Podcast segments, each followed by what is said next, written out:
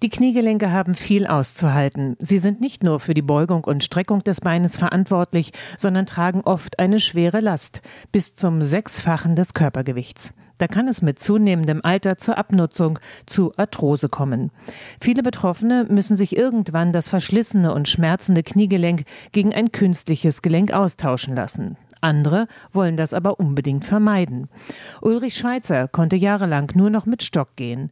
Der 77-Jährige hat Arthrose an den Kniegelenken und immer Schmerzen. Aber eine Knieprothese lehnt er ab. Operation in neues Kniegelenk weiß man nicht, geht es gut oder geht es nicht gut. Eine Alternative zum künstlichen Gelenk kann die sogenannte Gelenksarterienembolisation sein. Dabei werden überflüssige Blutgefäße verödet, erklärt Dr. Julian Lenk, Radiologe in der Charité Benjamin Franklin. Im Rahmen der Arthrose, also des Gelenkverschleißes, kommt es zu einer geringen Entzündung im Kniegelenk.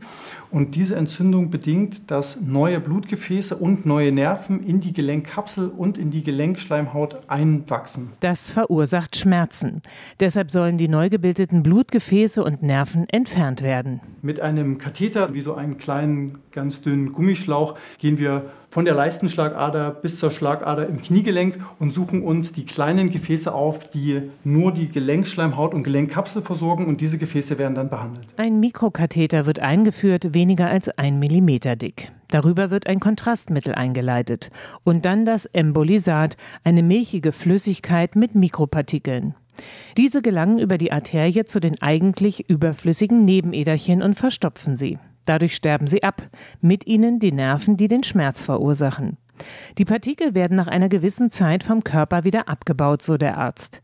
Die Charité-Universitätskliniken führen an allen drei Standorten Gelenksembolisationen durch und nicht nur am Knie. neben dem klassischen Kniegelenksverschleiß kann man auch Entzündungen der Gelenkkapsel, das gibt es ja häufig bei der Schulter, oder auch Sehnenansatzentzündungen. Im Volksmund heißt das manchmal zum Beispiel der Tennisellenbogen oder so ein Golferellenbogen oder der äh, entzündete Fersensporn.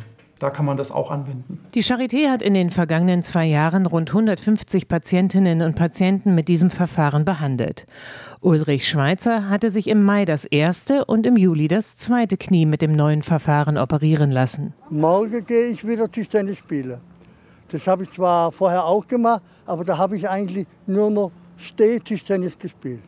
Und jetzt kann ich wieder an der Platte laufen. Die Gelenksarterienembolisation eignet sich für Patientinnen und Patienten mit mittelschwerer Arthrose oder die ein neues Kniegelenk ablehnen oder dafür noch zu jung oder schon zu alt sind. Es dient zur Schmerzlinderung. Die Arthrose verschwindet damit nicht. RBB 24 Inforadio vom Rundfunk Berlin-Brandenburg.